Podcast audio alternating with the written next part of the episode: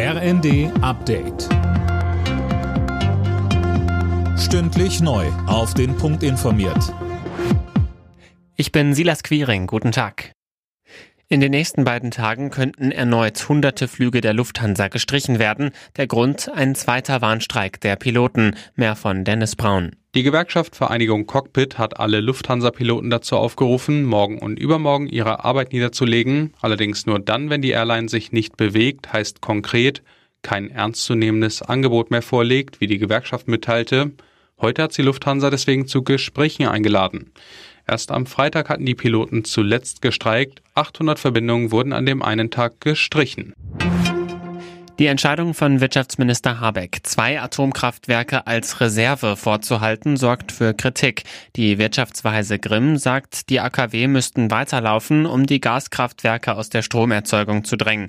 Ähnlich äußerte sich FDP-Fraktionsvize Dürr im ZDF. Wir brauchen einerseits mehr sichere Stromproduktion, das ist ganz klar angesichts der dramatischen Situation insgesamt am Energiemarkt, aber wir brauchen auch mehr günstige. Deswegen wäre es sicherlich richtig, die drei noch am Netz befindlichen Kernkraftwerke weiterlaufen laufen zu lassen, damit mehr Menge in den Markt kommt. Mehr Menge bedeutet sinkende Preise, denn diese hohen Strompreise kann kein Unternehmen in Deutschland zahlen und auch kein privater Haushalt.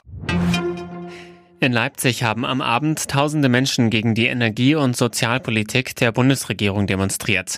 Die Partei Die Linke und sechs weitere linke und rechte Gruppen hatten zu Demos und Kundgebungen aufgerufen. Auch Radikale waren mit dabei.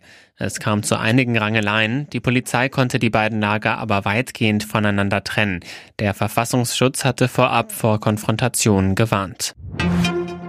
Auch der Fernverkehr hat vom 9-Euro-Ticket ordentlich profitiert. Im Juli, dem Einführungsmonat des Billigtickets, haben sich die Einnahmen laut Statistischem Bundesamt im Fernverkehr im Vergleich zum Vormonat verdoppelt. Alle Nachrichten auf rnd.de